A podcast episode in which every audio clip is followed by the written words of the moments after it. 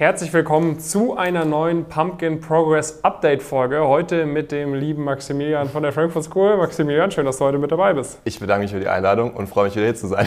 So, letzte Progress Story war noch in unserem alten Office. Ja. Damals äh, am Ende von deinem ersten Semester.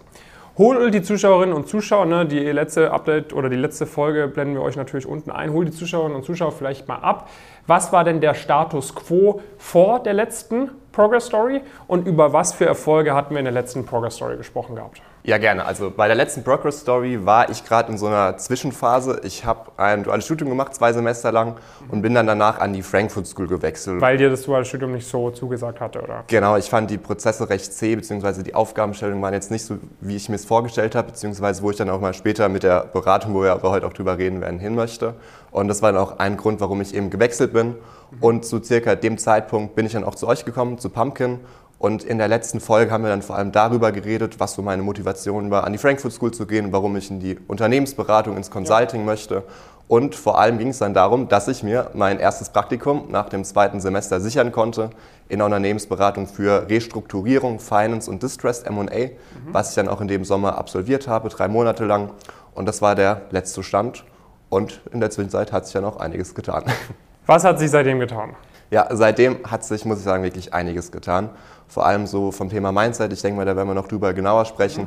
Aber so von den richtigen Ereignissen, ich durfte mich erstmal gut in das Unileben in der Frankfurt School einleben, habe da viele Erfahrungen schon sammeln können, mehr Einblicke als an der dualen Hochschule, aber vor allem auch bei diesen ganzen extracurricularen Aktivitäten. Ich durfte mit ähm, FSMUN, Model United Nations, nach New York fliegen mit unserer Uni, die Uni dort repräsentieren. Ja. Das war ein einmaliges Erlebnis. Liebe Grüße auch an alle, die damals dabei gewesen sind. Und vor allem hat sich auch so persönlich bei mir einiges getan. Nicht nur, dass ich mir ein zweites Praktikum sichern konnte, was ja heute auch Hauptsache der Broker Story sein wird. Äh, neues Beratungspraktikum Tier 3 bei Götz Partners in der Strategieabteilung.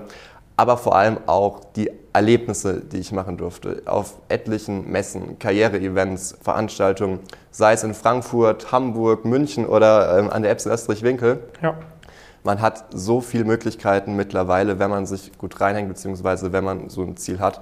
Und das ist einfach schön zu sehen, was wirklich erreicht werden kann innerhalb von einer kurzen Zeit. Vor einem Jahr habe ich in Frankfurt angefangen. Heute sitzen wir hier, schauen auf die schöne Skyline. Das hätte ich jetzt von mir auch noch nicht gedacht. Nicht nur, weil ich nicht dachte, dass ihr umzieht, sondern allgemein von dem, was man so erreichen kann. Ja. Und das ist einfach ein schönes Gefühl.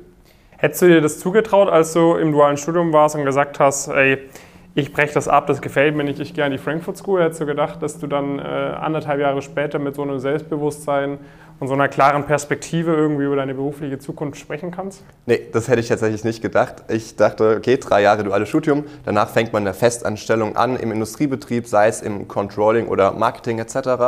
Das wäre natürlich auch eine Perspektive gewesen, klar.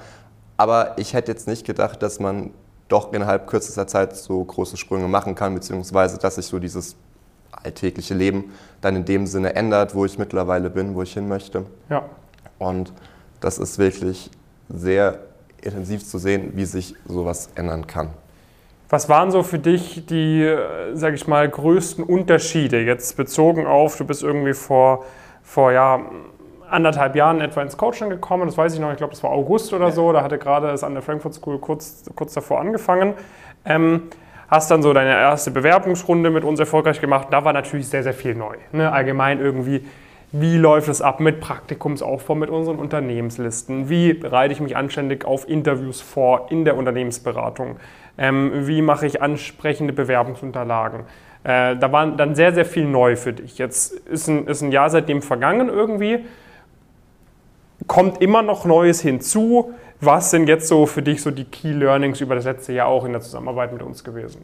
Ja, ich finde es ganz interessant. In der letzten Folge hast du ja auch gefragt, okay, was waren jetzt deine Learnings durch das Coaching? Mhm. Und ich habe dann gemeint, wahrscheinlich in der nächsten Bewerbungsrunde wird es ähnlich sein. Das Anschreiben ist immer noch gleich aufgebaut, Lebenslauf wird auch gleich aussehen, nur dass da ein paar Zeilen mehr eingefügt wurden in der ja. Zwischenzeit. Und ich finde, das ist auch nach wie vor so. Also es hat sich ja bewahrheitet. Klar, man muss seine Bewerbungslagen ansprechend aufbauen, richtig ähm, formatieren bzw. mit Inhalt füllen aber vor allem auch durch die anspruchsvolleren Bewerbungsrunden hat sich dann auch mein Nutzen durchs Coaching eben verändert, weil man auf der einen Seite viel besser vorbereitet wird, beziehungsweise die Interviewvorbereitung einen ganz anderen Stellenwert einnimmt. Im letzten Jahr hat man sich hauptsächlich auf Personal Fit eben fokussiert und so ein, zwei theoriefachliche Fragen dazu gelernt, Heute hat sich das komplett verschoben. Wenn ich mir jetzt mein Interview anschaue, das bestand hauptsächlich aus drei Teilen. Ein Teil Personal Fit und zwei Teile mit unterschiedlichen Beratern fachlich. Und mhm. diese Mischung bzw. dieser Tausch schlussendlich, der hat sich dann auch in meinen Learnings with Coaching eben gezeigt, weil ihr eben ja auch ähm, Lektionen habt, wie man beispielsweise an einen Case rangeht, wie man den strukturiert, wie man Brain Teaser richtig löst und herangeht und dazu noch natürlich ähm, Wissen, wie man jetzt beispielsweise ja, sein Fachwissen von der Uni, vom Studium eben dann auch anwendet. Das war ja auch im Praktikum beispielsweise so. Klar, es ist ein Riesenunterschied, ob man weiß, wie eine G&V, eine Bilanz auf dem Papier aufgebaut ist. Aber wenn ja. man dann im Unternehmen ist und damit arbeiten muss, dann ist es was vollkommen anderes und man muss sich viel mehr selbst herleiten. Und diese Herleitung bzw. eben dieses Verständnis, wie funktioniert was, wie hängt was miteinander zusammen und wenn ich mal was nicht weiß, kann ich mir es irgendwie noch herleiten über so ein Wissen. Das ist dann das, wo ich persönlich einen großen Mehrwert gesehen habe wenn wir mal vergleichen, die Zeit im dualen Studium, wo du gearbeitet hast, ne? ich meine, viele Kommilitonen von dir, viele andere Coaching-Member hatten ja noch nie diese Erfahrung, dass man mal Fulltime in einem normalen Unternehmen gearbeitet hat, etc. Wenn du das jetzt mal vergleichst mit Consulting, mit dem Arbeitsalltag in dem Praktikum, äh, was ja, was ich so gehört habe, auch sehr, sehr gut gefallen hat. Ja. Ähm, was sind da so für dich die größten Unterschiede? Also wie kann man sich irgendwie vielleicht auch für Zuschauerinnen und Zuschauer, die irgendwie eine Ausbildung machen, die vielleicht auch gerade dual studieren, was sind so die größten Unterschiede in so einer, sag ich mal, sehr highly competitive äh, Beraterumfeld versus irgendwie Industrieunternehmen etc. Vor einem Jahr wäre es eine Phrase gewesen, dass kein Tag ist wie der andere.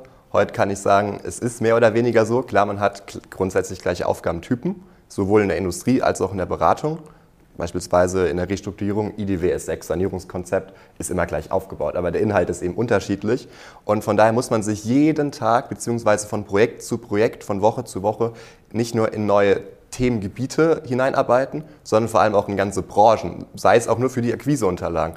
Und ich finde, das ist so ein ganz drastischer Unterschied, dass man eben wirklich gefordert ist, ständig am Ball zu bleiben, Neues dazu zu lernen, eben auch die Bereitschaft zu zeigen, ich möchte oder ich muss mich jetzt in ein komplett neues Themengebiet einarbeiten, von dem ich vorher noch nie was gehört habe, sei es beispielsweise von Automobilzulieferindustrie, ganz klassisches Beispiel, aber eben auch Faserhersteller oder Kindergartenverwaltungsgesellschaften. All das kommt zusammen, wo man vorher noch nie in Berührung mit gewesen ist. Und das ist so ein Unterschied, den man eben in der Industrie nicht hatte. Dort hatte man auch Aufgabentypen, die waren mehr oder weniger aber routinemäßig. Dann mhm. nicht nur vom Aufgabentyp an sich, sondern auch vom Thema. Ich war bei einem großen äh, industriellen Hersteller.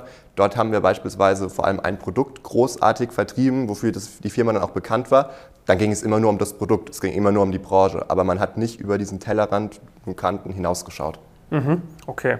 Und jetzt in dem, in dem Praktikum, ich meine, du hast ja, ähm, vielleicht kannst du uns sagen, irgendwie, was das, was das Praktikumszeugnis sozusagen ausgemacht hat oder was du am Ende vom Praktikum noch bekommen hast. Ja, gerne. Und dann vielleicht auch so ein bisschen, was, was deiner Meinung nach irgendwie äh, ja vielleicht äh, dafür gesorgt hat, dass du dieses sehr, sehr positive Feedback auch von deinen Vorgesetzten bekommen hast im Rahmen vom Praktikum?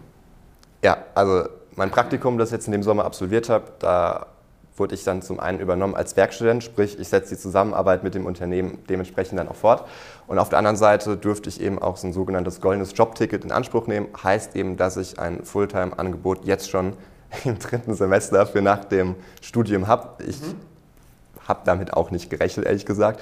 Beziehungsweise, ich muss sagen, das ist auch das, wo wir es drüber hatten. So hätte ich das vor einem Jahr gedacht. Nein, ja. ich hätte nicht gedacht, dass ich innerhalb von einem dreimonatigen Praktikum zwischen dem zweiten und dritten Semester einen direkten Berufseinstieg quasi bekomme, was auch nicht auf der untersten Ebene dann eben passieren soll, gemäß diesem Golden Job-Ticket.